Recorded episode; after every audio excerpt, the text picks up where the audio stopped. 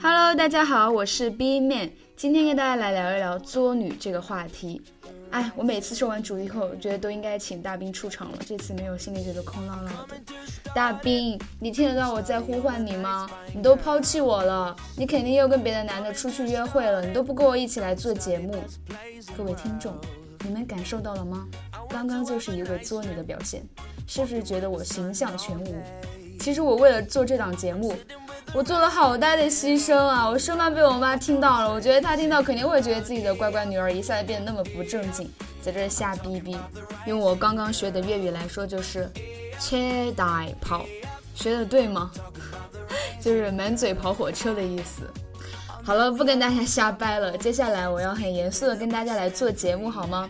希望能给大家在这炎炎夏日带来一丝清凉，给大家带来一些欢乐。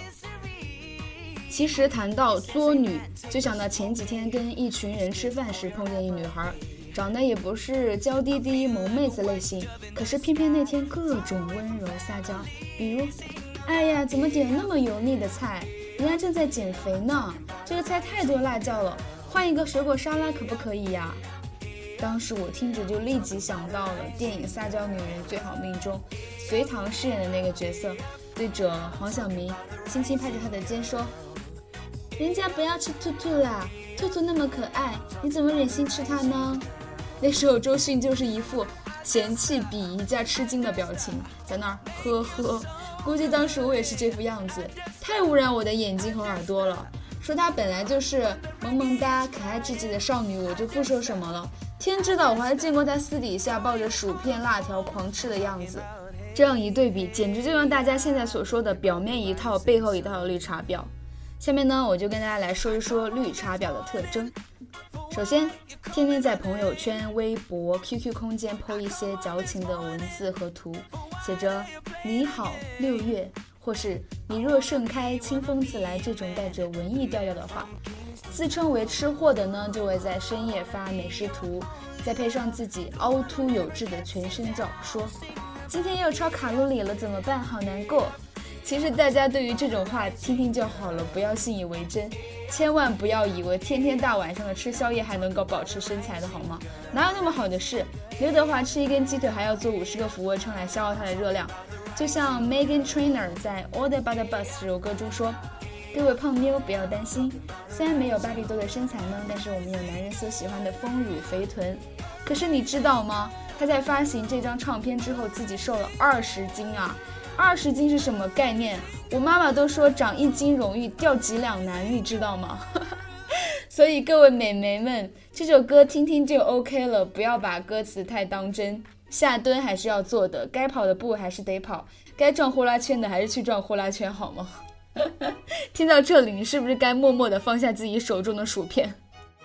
开玩笑啊，其实之前看过连月发表一篇对于一个女人在阳朔一夜情的回信。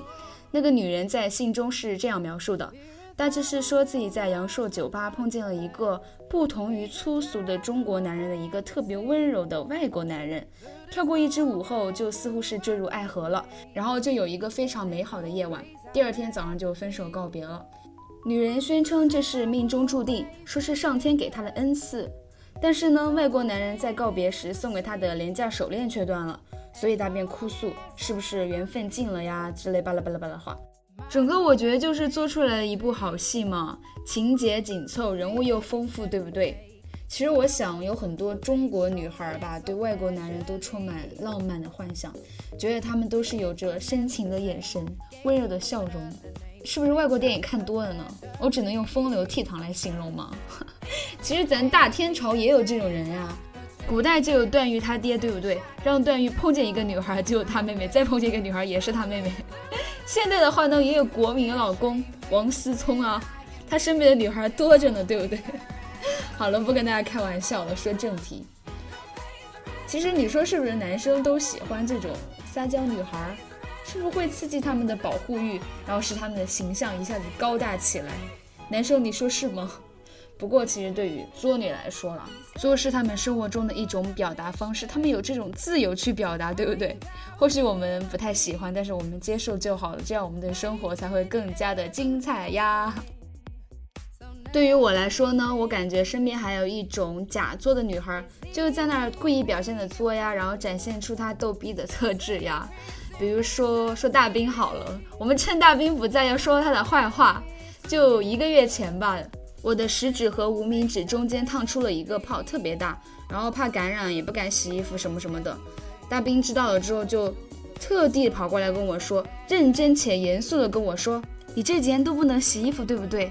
那我帮你洗好了。”我正准备感激涕零的时候，他来一句：“就三块钱一次吧，我比洗衣房便宜，对不对？而且我比他洗的干净。”然后我说。我知道，如果我不收费的话，你肯定不好意思让我洗，所以我就收三块钱一次，好不好？我帮你洗，我给你戴手套洗，然后之类之类之类。当时我听到了之后，我气死了，然后我就回了一个字，我说滚！你说谁要他给我洗衣服？我还怕洗的不干净了，对不对？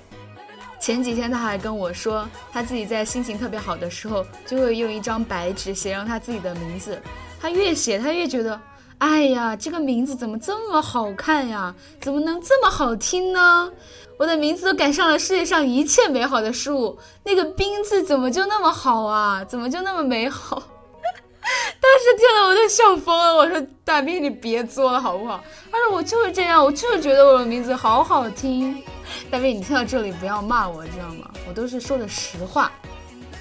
还有我宿舍一个女孩叫她不让我说她真名，她就自己跟她取了一个名字叫做蛋蛋，我们就叫她蛋蛋好了。蛋蛋呢是一个觉得她自己非常小清新的人，然后各种都是你们把我带坏了，怎么怎么怎么样。然后有一天我帮她把几件衣服收了进来，然后她回宿舍之后就看到了，她说：“咦，你怎么帮我把衣服收进来了？”我说：“嗯。”她说：“那你怎么没把我的内衣收进来呢？”当时我就说。我又不知道你内衣什么颜色，我怎么帮你收进来呀？他说你跟我生活两年了都不知道我内衣是什么颜色，然后我就说我需要知道你内衣和内裤的颜色吗？每天把你出门前就把你内衣内衣的颜色然后对一下，哎，你今天有没有穿错呀，蛋蛋？是不是很搞笑？他，我还有一个朋友挺喜欢自拍的，有一次我就跟他说，我说我来扮丑，你来扮美，这样我们就拍照，但你不要把它发出去，好不好？他就答应了。之后我就跟他在那儿拍照，他就各种扮美呀，牙疼、腿疼、胳膊疼，然后头疼，各种凹造型。然后我又在那儿各种撕扯，撕扯脸呀、嘴呀、眼睛啊、鼻子啊，就各种丑了。但之后我却发现，他竟然把这些照片给发出去了，我就气死了。我就问他，我说你怎么可以这样把照片发出去？不是说好不发吗？他就不说话。然后我说，如果你再这样的话，我就冲到浴室把你的裸照给发出去，你信不信？他就说：“你这蛇蝎女人，你敢发我就敢发你的。”大家听到这里是不是觉得我身边有很多奇葩、很多特别好玩的人呀？我觉得正是因为他们在，所以才让我们平淡的生活变得更加有趣味、更加好玩嘛。说到这里，我们这期节目就要结束了。谢谢大家的收听。大家如果喜欢我的节目的话，一定要留言告诉我；不喜欢的话，也欢迎你们提出你们的想法和意见，这样 B 面会很开心，然后继续把我们节目的质量提高再提高。也希望大家能够继续关注我们石头爱你，关注我们的电台，关注我们的视频。那么，拜拜。